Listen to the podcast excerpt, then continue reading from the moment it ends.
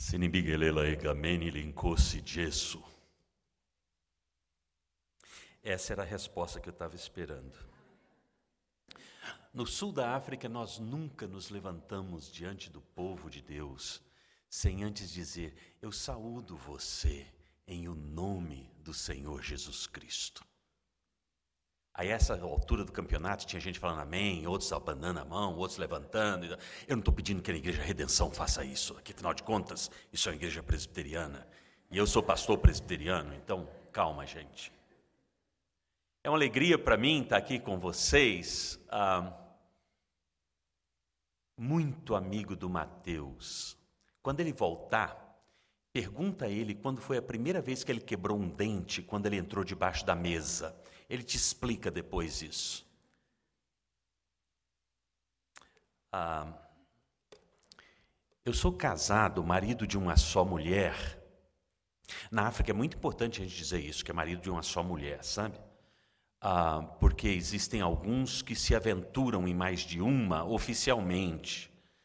Ah, tenho dois filhos, o Rafael, de 16 anos, a Marcela, de 9, a quem eu chamo de furacão.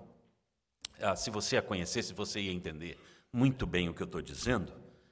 Ah, trabalhei aqui em Brasília ah, nos anos, no final dos anos 80, e foi quando eu conheci o João Inácio Ranúzia e conheci o Mateus e a peste do Lucas. Isso aí eu te explico depois. Ah, e sempre é uma alegria para mim retornar a Brasília. Então eu tenho muito, uma, uma rede de amigos e irmãos muito grande aqui e sempre fui abençoado pela, pela amizade, pelo carinho deles. Trabalhei 27 anos na África, amei aquele povo, amei onde estava, os meus filhos nasceram e cresceram lá. E eu com o passar do tempo, comecei a ver que a África não é mais aquele continente escuro espiritualmente. A luz de Jesus explodiu no meio do coração de milhares de pessoas.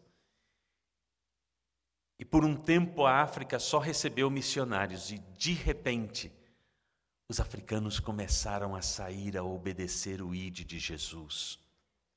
E hoje existem mais de 5 mil africanos missionários em várias partes do mundo. Então foi bom ver essa transição de receber e depois de enviar. Mas depois a gente conversa um pouco mais sobre isso. Vamos voltar a nossa atenção para as Sagradas Escrituras. Este é o centro da adoração reformada.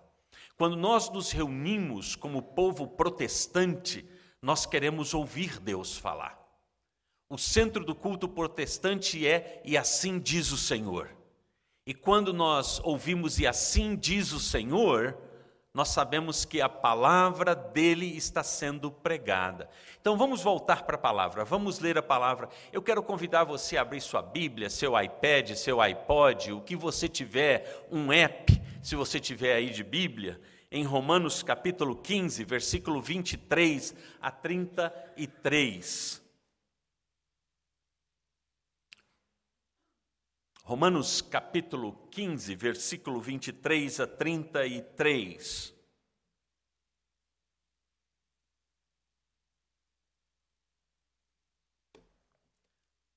Assim diz a palavra de Deus. Paulo escrevendo à igreja que se encontrava em Roma, mas agora, não tendo já campo de atividade nestas regiões e desejando há muito visitar-vos, penso em fazê-lo quando em viagem para a Espanha. Pois espero que de passagem estarei convosco e para lá seja por vós encaminhado, depois de haver primeiro desfrutado um pouco a vossa companhia.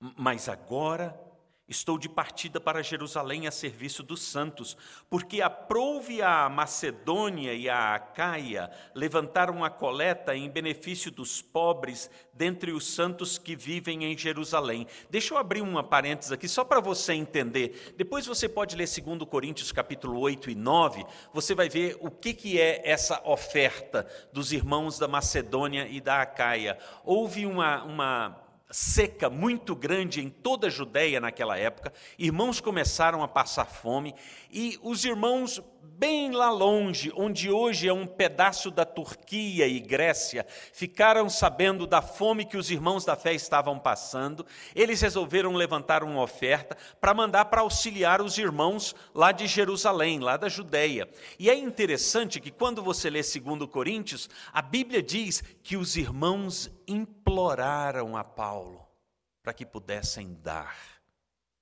E sabe de uma coisa? Era uma cambada de gente pobre Ninguém era rico lá. E a impressão que dá é que Paulo deve ter falado com eles: não, gente, espera aí, vocês têm que cuidar de vocês mesmos primeiro. E é como se o povo de Corinto, o povo da Macedônia e da Acaia dissesse para Paulo: por favor, Paulo, não nos roube a graça de poder dar. Então, Paulo pegou essa oferta dos irmãos, para levar até Jerusalém. Então vamos continuar, versículo 27. Isso lhes pareceu bem, e mesmo lhes são devedores, porque se os gentios têm sido participantes dos valores espirituais dos judeus, devem também servi-los com bens materiais. Tendo, pois, concluído isto, concluído o quê? Levar aquela oferta até os irmãos da Judéia. Tendo, pois, concluído isto, e havendo-lhes consignado este fruto, passando por vós, irei à Espanha, e bem sei que ao visitar-vos, irei na plenitude da bênção de Cristo. Bonito, né, gente? Então você pode dizer amém agora, não tem problema não. Graças a Deus. Eu sou presbiteriano, mas vivi 27 anos na África. O último culto que eu participei em Moçambique, eles falaram que era para eu pregar. Então eu achei que eu ia chegar lá e ia pregar. Não, mas teve o coral tal, teve o grupo tal, teve a turma tal, e teve o testemunho de fulano, de ciclano, mais uma música e tal. Eu sei que na hora que eles passaram a palavra para mim, eram três horas e meia de culto. Eu preguei 30 minutos e ainda teve mais uma hora de culto. Então o culto demorou cinco horas uma bênção. O de hoje vai demorar menos, eu prometo, tá? Vamos orar. Pai bondoso, quando nós abrimos a tua palavra e lemos palavras tão preciosas, nós pedimos ao Senhor que o Senhor fale ao nosso coração, que o Senhor abra a nossa mente, abra o nosso coração, coloque dentro de nós palavras de vida e nos ajude, Senhor Deus, a sair daqui e praticá-la para a glória do teu próprio nome. Nós te pedimos em nome de Jesus. Amém. Eu amei ler esse texto.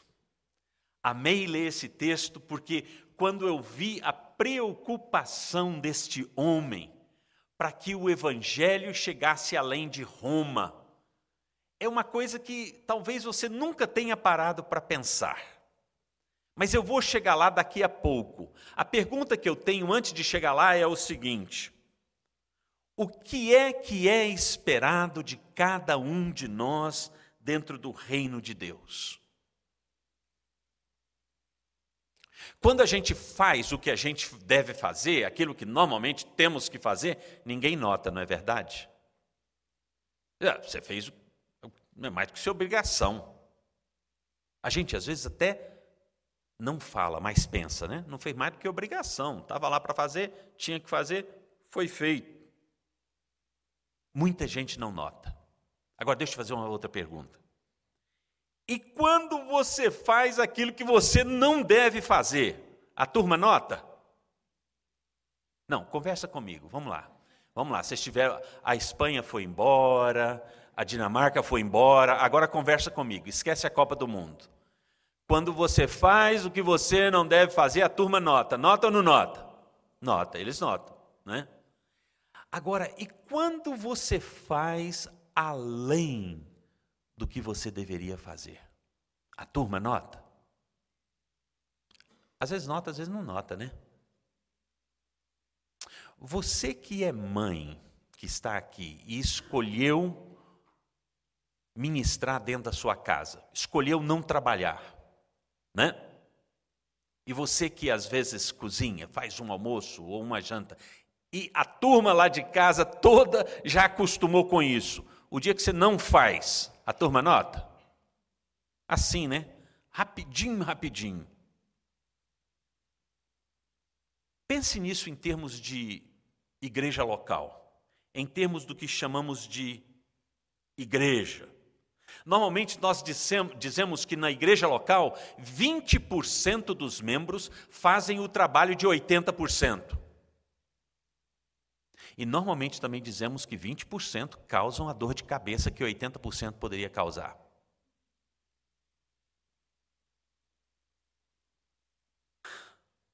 É da mesma forma nas Escrituras. Nós precisamos abrir a nossa mente, o nosso coração, o nosso entendimento para fazermos parte desses 20%.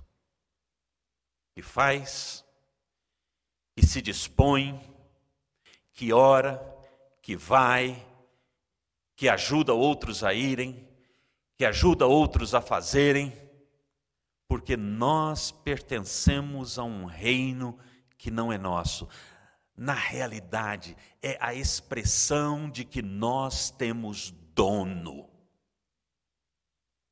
Vamos dar uma olhada nas escrituras nesse texto que nós já lemos.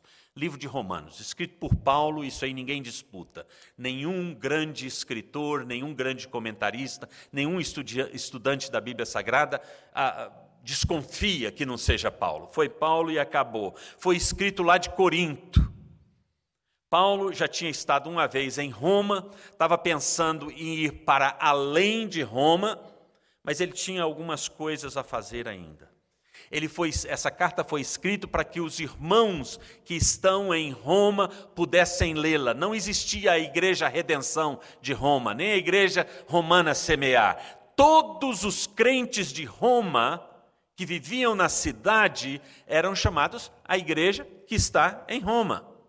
Como se eles reuniam ou se não reuniam e onde se reuniam, isso não faz diferença. Foi escrito para todos os crentes daquela cidade. E no finalzinho do livro, Paulo expressa o desejo profundo de rever os irmãos em Roma, que moram lá. É um desejo que quase ninguém nota quando está lendo esse livro.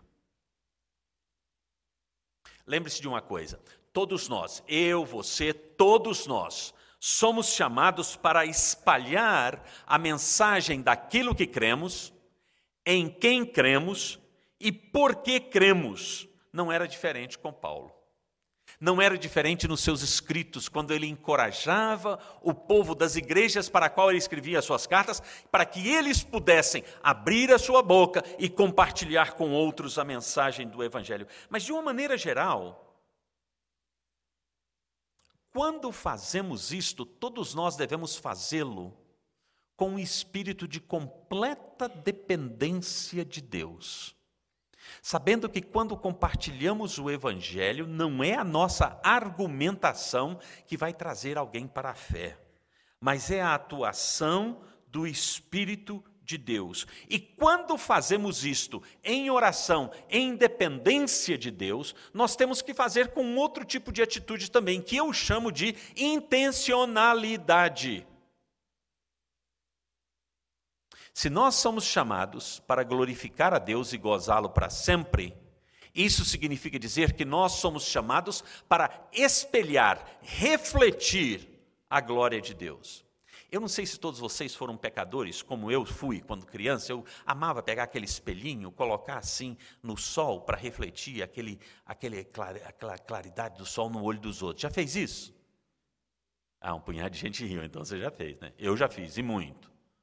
Na realidade, quando falamos de trazer glória e espelhar a glória de Jesus, a glória de Deus, é exatamente isso: refletir a glória, traduzir essa glória a quem não conhece. Sim, nós precisamos ser mais ativos e intencionais. Isso eu quero dizer, a, a, o, a, o rótulo que nós usamos hoje, nós temos que ser mais missionais termos uma visão da missão de Deus neste mundo e sermos participantes desta missão. Mas vamos dar uma olhada nesse texto, como é que isso acontece. Deixa eu fazer um pano de fundo do texto para você, e aí nós chegamos nos pontos, alguns pontos que Paulo deixa bem claro para a gente. A primeira coisa é que nós, como crentes, sempre temos que perguntar: o que mais eu posso fazer no reino de Deus, além daquilo eu já tenho feito.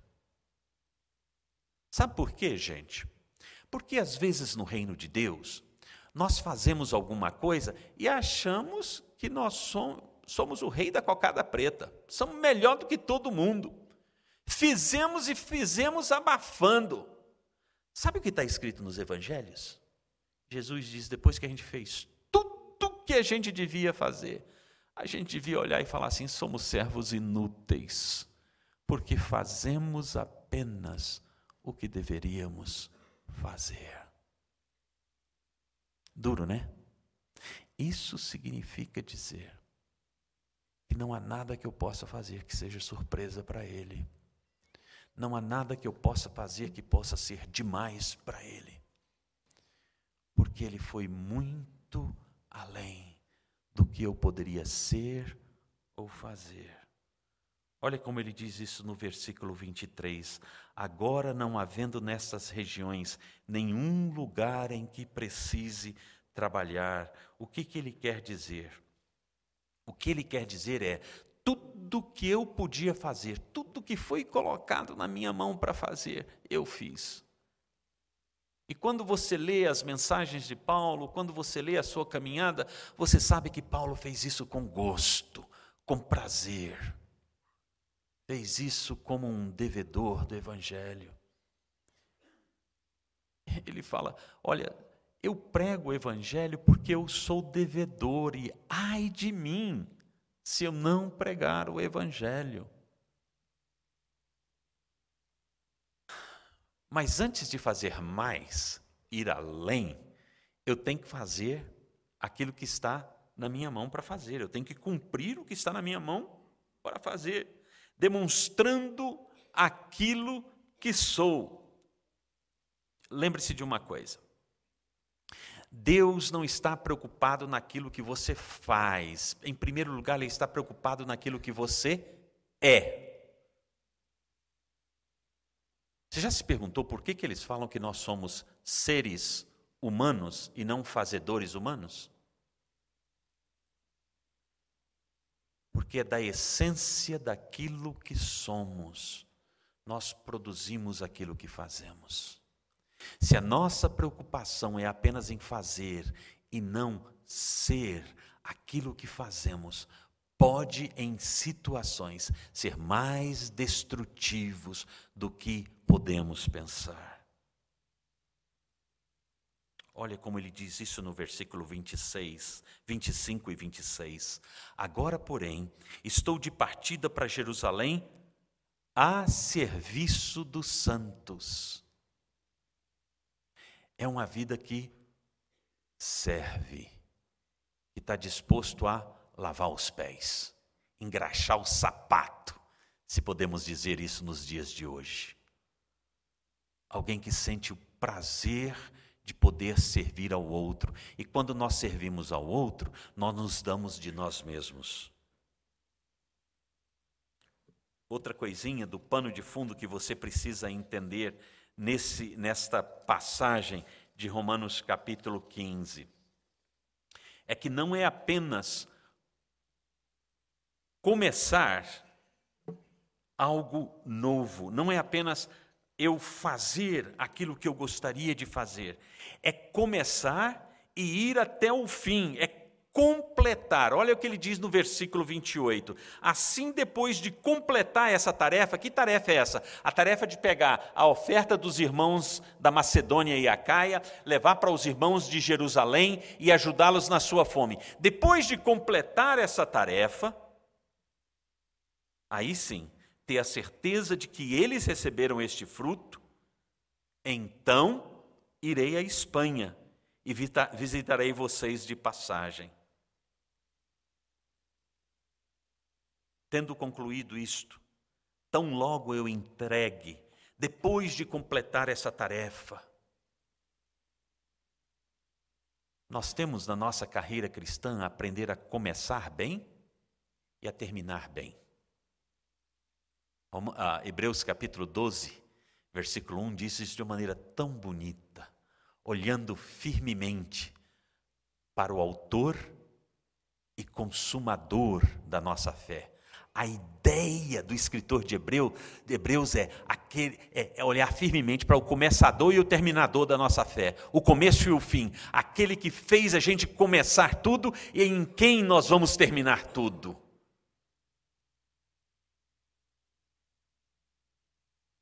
Mas dentro de tudo isto, meus amados, nós temos um alvo final. Entre o ponto A e o ponto B que Paulo queria fazer, de onde ele estava para chegar na Espanha, ele fala que ele gostaria de parar no meio e encorajar e ser encorajado, refrescar o coração de alguns e ter os seus corações em refrigério, o seu coração em refrigério, para que ele pudesse continuar a caminhada. Veja como ele diz isso no versículo 24. Depois de ter desfrutado um pouco da companhia de vocês, veja como ele diz isso no versículo 28. Visitarei vocês de passagem Versículo 29: Sei que quando for visitá-los, irei na plenitude da bênção de Cristo. No versículo 32: De forma pela vontade de Deus, eu os visite com alegria e juntamente com vocês desfrute um período de refrigério. O que Paulo está dizendo é: quando eu chegar lá na Espanha, eu quero trazer vocês juntos comigo para que eu chegue junto com vocês e seja uma bênção, com vocês, através de vocês, junto com vocês, lá na Espanha. Enquanto andamos na nossa jornada do ponto A ao ponto B, nós somos chamados para tocar nas pessoas, com nosso encorajamento, com nosso abraço, com a nossa companhia e, e, e às vezes com o nosso silêncio. Tem hora que as pessoas que estão ao nosso derredor precisam da nossa companhia e não das nossas palavras. Tiago é bem sábio e dizendo que todo homem esteja pronto para ouvir, tardio para falar, tardio para se irar. Você já perguntou por que, que Deus te deu dois ouvidos e uma boca só? Mas tem gente que vive por aí como se tivesse duas bocas e um ouvido, não é verdade? Às vezes nós precisamos aprender a ouvir, a gastar tempo ouvindo. O que Paulo está dizendo aqui, meu amado, minha amada, é que na caminhada, na jornada cristã, nós precisamos uns dos outros o movimento missionário no mundo de hoje, ele não pode acontecer fora da caminhada com a igreja local. Paulo, quando escreve a sua carta aos Filipenses, ele fala assim: Eu sou grato a vocês que caminharam junto comigo, e sou grato porque mais de uma vez eu recebi de vocês a preocupação através de ofertas. Não que eu esteja procurando, porque eu aprendi a viver contente em toda e qualquer situação, mas aprove Deus que me dessem vocês para caminhar juntos. Qual é a realidade que Paulo quer transmitir para cada um de nós nesse texto? Eu tenho quatro pontos. E se você não dormir até eu chegar ao quarto, a gente chega no final. Se eu ver que você dormiu, eu paro no terceiro. O primeiro ponto é que para chegar no alvo, nós temos que planejar. Se tem um povo que não gosta de planejar, é crente. Crente fala assim: não, a gente vai, a gente vai e Deus vai abençoar. Aí Jesus fala assim: não, mas antes de você construir, você tem que sentar, calcular, ver se você pode fazer o que você pode fazer, porque se não fizer, sabe o que, que o ímpio vai dizer? Ah lá, ó, fala que crê em Deus e não sabe nem fazer o que Deus quer que ele faça.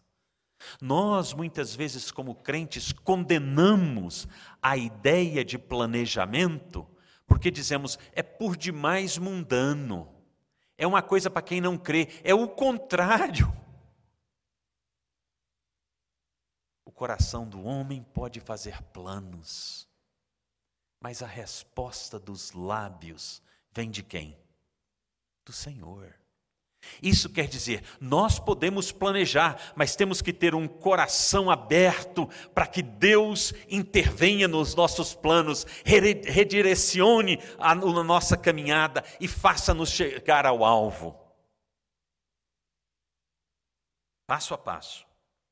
Isso não é desconfiar de Deus, é colocar as nossas vidas diante dEle à medida que planejamos, sabendo que Ele é o nosso dono e ele vai nos ajudar a chegar lá, nem que tenha que redirecionar, redirecionarmos em outras circunstâncias, por outras avenidas, mas o final é onde ele quer que nós chegamos. E por isso ele diz: Eu quero ir a Roma, mas no meio do caminho eu quero visitar vocês. Primeira coisa, para chegar ao alvo, nós temos que planejar. Ele planejou chegar, chegar à Espanha, mas ele queria que o povo de Roma fosse com seu coração, fosse junto com ele, e assim planejou fazê-lo. A segunda coisa, nós temos que ser intencionais naquilo que nós planejamos. O que nós realmente queremos fazer da nossa vida? Onde nós queremos chegar? Como queremos jornadear para cumprir o que planejamos? É por isso que ele fala mais de uma vez nesse texto: Eu quero ir a Roma, mas quero parar, visitar vocês, ser um refrigério para o coração de vocês e vocês serem um refrigério para o meu coração. O que isto quer dizer?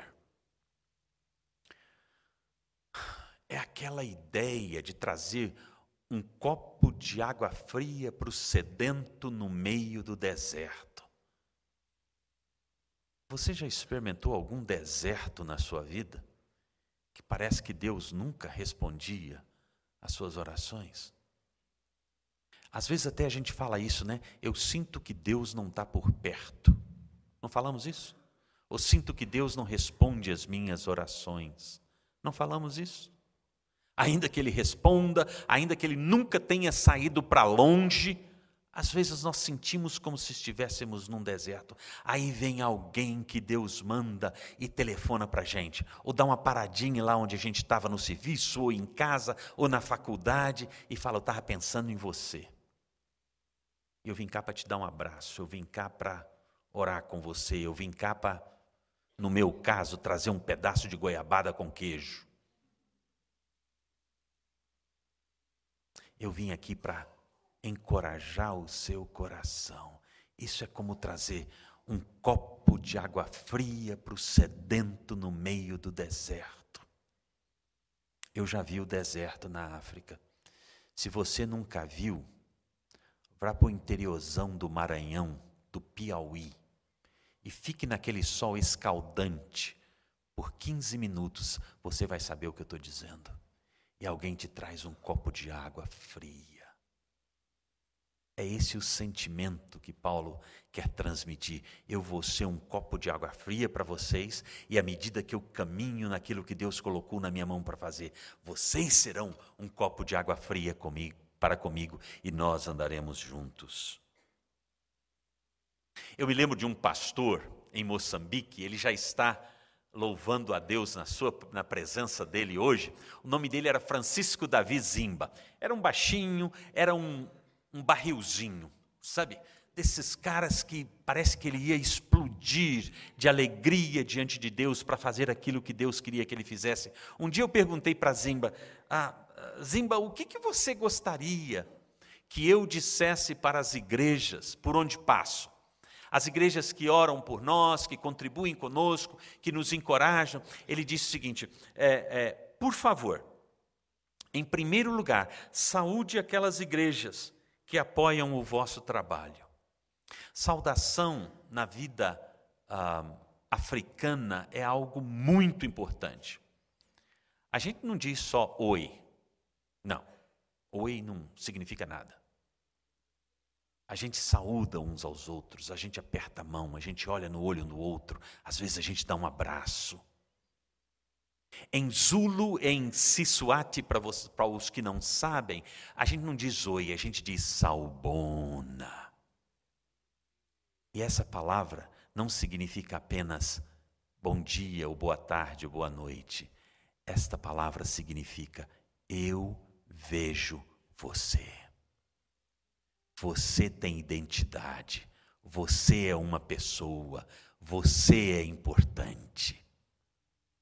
Então, é muito importante na vida africana nós saudarmos uns aos outros. E em segundo lugar, ele disse: agradeça a eles por terem enviado você para nós.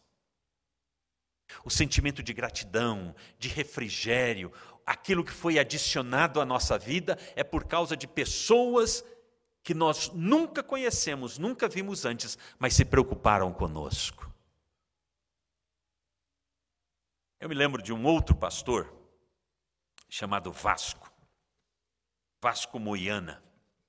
Um dia, conversando com ele, e na África, ah, por causa de, dos relacionamentos, nós brincamos muito uns com os outros, e essas brincadeiras que fazemos com palavras, elas apenas, apenas reforçam os estreitos laços de amizade, de fraternidade. Um dia, depois de duas semanas tentando falar com Vasco, eu falei, Vasco, ah, consegui falar com ele, e falei assim, Vasco, por onde você andava? Você não queria mais falar comigo, você agora é meu inimigo. Ele falou: pelo amor de Deus, pastor Barbosa, não fala um negócio desse. Eu falei: não, não, não, não, não estou acreditando, você não está falando a verdade. Toda vez que você olhava no seu celular, via que era meu nome, você desligava o telefone. Não, pastor, isso não é verdade. Eu falei: não, Vasco, eu vou reclamar para a irmã Lúcia.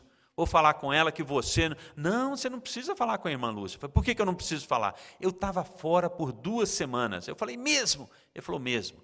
Ele falou, você não sabe aonde eu fui. Eu fui. Eu falei, se você não me contar, eu nunca vou saber. Aí ele falou assim: eu fui para uma aldeia a 30 quilômetros daqui de Maputo. Eu falei, foi fazer o quê? A sua igreja não é grande o suficiente? Ele falou, não, pastor Barbosa, é que eu descobri a 30 quilômetros daqui um vilarejo que não tinha uma igreja evangélica e a gente não sabia que tinha um crente lá. Eu falei, mesmo? Falei, mesmo. Eu fui para lá. Descobri esse vilarejo e fui para lá. Falei, o que, que você foi fazer lá? Contar para os outros a respeito de Jesus. falei, ah, muito bem, muito bem. E o que aconteceu? Ele falou assim, você não vai acreditar. Eu falei, não vou acreditar mesmo não, até você me contar, porque você ainda não mentiu para mim. O que, que aconteceu? Ele falou assim, eu comecei a andar pelo vilarejo e eu não conhecia ninguém. Eu comecei a orar e falar, Deus, me dá uma pessoa aqui pra, com quem eu possa conversar e falar do evangelho lá no quintal da casa dessa pessoa. Aí quando eu estava andando, num, numa viela assim, vinha uma mulher, e eu virei para ela e falei assim: Ah, bom dia. Ela respondeu bom dia, e eles conversaram em Xangana, a sua língua materna, e ele explicou para ela: Eu posso usar o, o quintal da casa da senhora para falar a respeito de Deus? A mulher falou: Pode. Então eu falei, e aí, o que aconteceu? Eu falei com ela, chama todos os vizinhos, todos os seu, seus parentes, e na hora que tiver todo mundo junto, eu vou lá e falo de Deus para ela. E ela mostrou onde é a casa, eu fui lá, ela chamou toda a gente, eles não falam todo mundo, porque todo o mundo não cabe naquele quintal, mas toda a gente cabe. Então foi lá, chamou toda a gente e colocou lá, e eu fui lá e falei de Jesus. Eu falei, e daí Vasco, o que aconteceu? Ah, pastor, mais da metade daquele grupo aceitou Jesus como seu salvador pessoal. Eu falei, mesmo? E depois? Aconteceu alguma outra coisa? Eu falei assim: aconteceu. Aí eu falei: O que aconteceu? Ele falou assim: Você não vai acreditar. Eu falei: Se você não contar, eu não acredito mesmo. Mas vou acreditar se você contar. Ele falou: Tinha um rapaz que era coxo, aleijado, sentado no chão lá. E a dona da casa que aceitou Jesus falou comigo: Você não pode conversar com aquele rapaz lá e falar para ele sobre Jesus também? Ele falou: Faço. Eu vou lá e vou falar de Jesus para ele. Chegou lá e começou a conversar com o rapaz, e ele falou assim: Pastor Barbosa, quando eu comecei a conversar com aquele rapaz, olhei para a palhoça onde aquele rapaz morava. Alguma coisa começou a queimar no meu coração e eu não sabia o que era. A única coisa que eu sabia é que eu tinha que ir naquela palhoça primeiro. E quando eu cheguei lá, na porta daquela palhoça, eu sentia no meu coração algo terrível. Parece que as trevas estavam ao meu redor. Eu comecei a orar, e tudo que eu podia fazer era orar. E pedia que a luz de Deus entrasse, invadisse aquele lugar. Que de alguma forma a luz de Deus pudesse trazer clareza às realidades espirituais daquele lugar. Eu falei: que mais, Vasco? Ele virou para mim e falou assim: Pastor, depois de uns três minutos que eu comecei a orar, tudo que eu vi foi uma cobra saindo de dentro daquela palhoça. Como um raio, ela correu mato adentro. Eu falei, mesmo? Ele falou, mesmo. Eu falei, e daí? Ele falou, no meu coração, pastor, à medida que eu orava, eu tinha certeza que aquilo era a presença do inimigo de nossas almas. E ele falou que depois que aquilo aconteceu, ele olhou de novo para a palhoça olhou para o rapaz, olhou para a palhoça de novo, olhou para o rapaz, e de alguma forma Deus em seu coração ligou as duas coisas, e dentro dele ele creu que a realidade física daquele rapaz tinha a ver com a realidade espiritual que aquele rapaz estava vivendo o tempo inteiro. E ele foi em direção àquele rapaz, olhou para ele e disse para ele: Olha, eu não tenho solução para você, mas Jesus tem. E eu quero dizer para você: é para você levantar agora em nome de Jesus. E ele falou para mim: Sabe o que aconteceu, pastor Barbosa? Eu falei: Não sei não, porque eu não estava lá. Você vai me contar o que aconteceu. Ele falou: Aquele rapaz se levantou e andou. Sabe por quê, gente, que isso aconteceu? Porque alguém abriu a boca para falar do Evangelho. Foi intencional.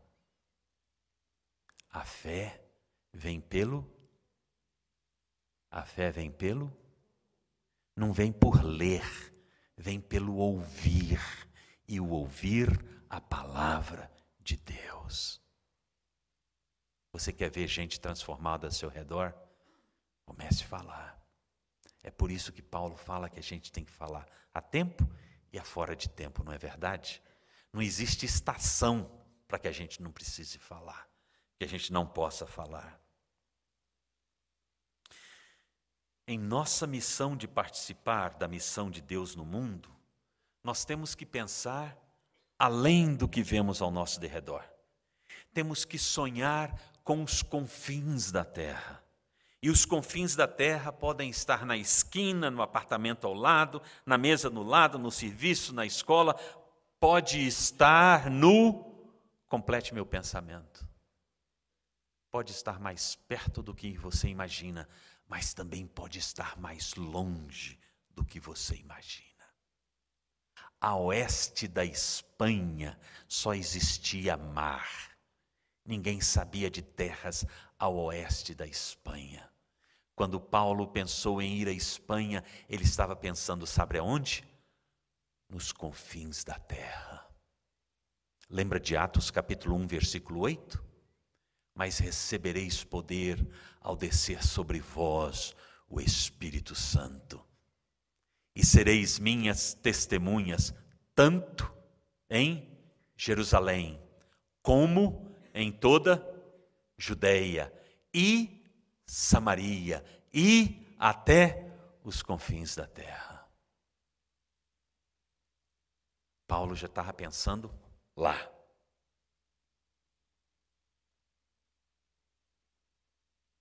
Qual foi a última vez que você contou da sua fé para alguém? Qual foi a última vez que você conversou com alguém sobre o dono da sua vida? Qual foi a última vez que você compartilhou sobre a esperança que está dentro do seu coração? É assim que Paulo diz em Colossenses capítulo 1, versículo 27, é Cristo em vós a esperança da glória. Nós vivemos num mundo sem esperança, gente. Nós vivemos num mundo de gente que anda cabisbaixo, que está cansado de ouvir as notícias do rádio e da televisão que estão por aí afora. Nós precisamos trazer esperança, deixar de ser sal do sal e luz da luz.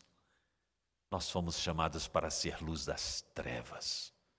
Nós temos que ir lá e irradiar essa luz, porque eu sou a luz do mundo.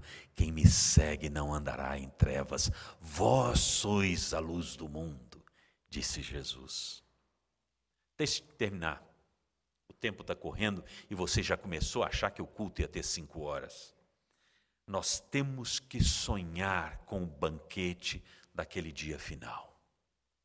Quando pensamos fim da, fim da terra, com fins da terra, nós temos que pensar no banquete.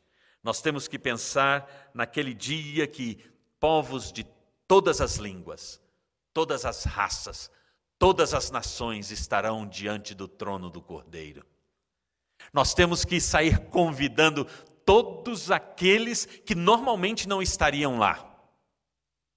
Todos aqueles que são impuros, publicanos, pecadores, dejetos da sociedade, gente que é desprezada por todos, mas que precisam ardentemente de um Salvador.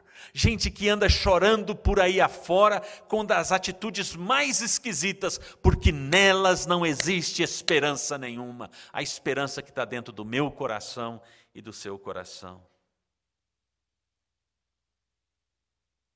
Deixe-me te dar algumas ideias de Paulo, por exemplo, em Romanos capítulo 15, versículo 18: Não me atrevo a falar nada, exceto daquilo que Cristo realizou por meu intermédio, em palavra em ação, a fim de levar os gentios, aqueles que não creram ainda, a obedecerem a Deus, aqueles que não eram seguidores de Jesus, aqueles que não eram discípulos de Cristo, para se tornarem discípulos do Redentor.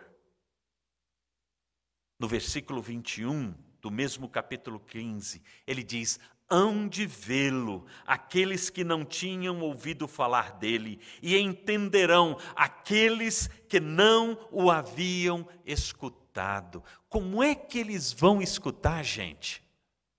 Eles vão escutar é através de mim e de você, é através de nós, o povo de Deus.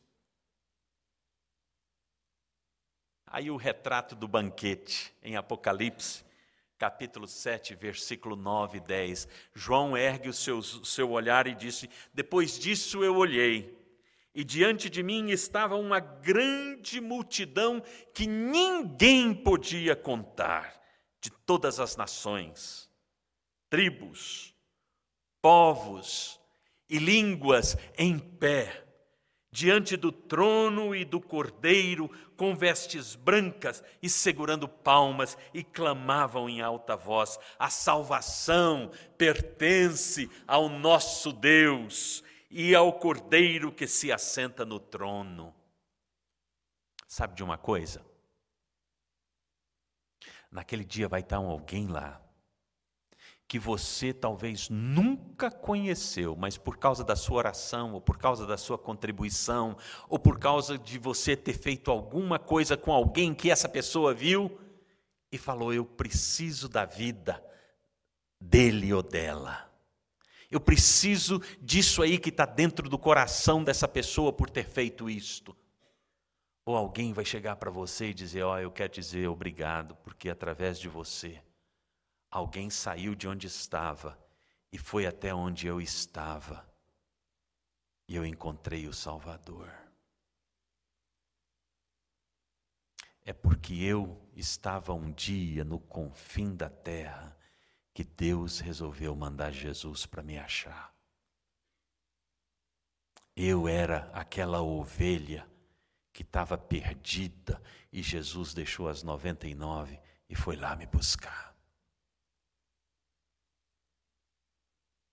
Eu, você, todos nós. Existem ovelhas lá fora que ainda não são deste aprisco e que precisam ser achadas e o Salvador só tem eu e você para ir atrás delas, encontrá-las, convidá-las para vir de volta, para que elas possam participar daquele banquete naquele dia. E vai ser uma farra santa, porque todos aqueles que pertencem ao Pai estarão lá por causa da instrumentalidade minha e sua. A mesa do Senhor é a explicação completa disto é o que nós anunciamos. A morte e a ressurreição de Cristo, até que Ele venha. Eu me lembro do pastor Zimba uma vez dizendo para mim, Pastor Barbosa, eu não vou descansar enquanto eu não ver Moçambique de cabeça para baixo com o Evangelho. Foi assim que os cristãos foram conhecidos em Antioquia. Aqueles que estão virando o mundo de cabeça para baixo chegaram até nós. É isso que eles precisam dizer de mim, de você, porque nós estamos nessa batalha tremenda de virar o mundo de cabeça para baixo, por causa daquele que teve que se entregar ao madeiro e abaixar a sua cabeça para dizer: Nas tuas mãos eu entrego o meu espírito. Meu amado, minha amada, a minha pergunta para você hoje é a seguinte: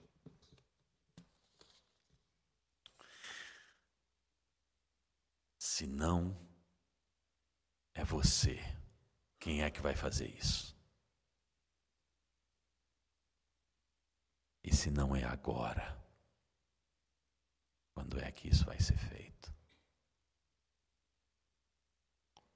Existem milhares de pessoas lá fora, tanto aqui em Brasília, quanto em Goiás, quanto no Equador, quanto nos Estados Unidos, quanto em Moçambique, quanto em Senegal, em Mali, Guiné Equatorial, Nagaland, Tajiquistão, Turcomenistão, Azerbaijão, Síria, Jordânia, Malásia, Indonésia, milhões bilhões que nunca ouviram o nome de Jesus e ainda estão esperando que alguém chegue lá e diga para ele e para ela: a esperança, e a esperança está dentro de mim, e eu vim cá contar para você dessa esperança.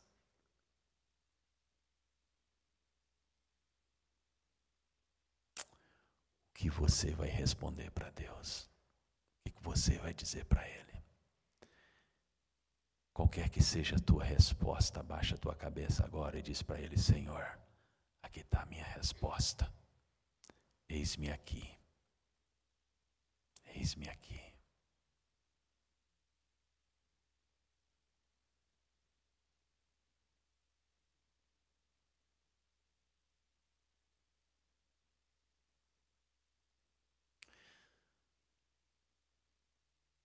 Deus de toda graça, Pai de nosso Senhor Jesus Cristo, nós nos abrimos diante do Senhor hoje à noite e queremos dizer para o Senhor que somos teus.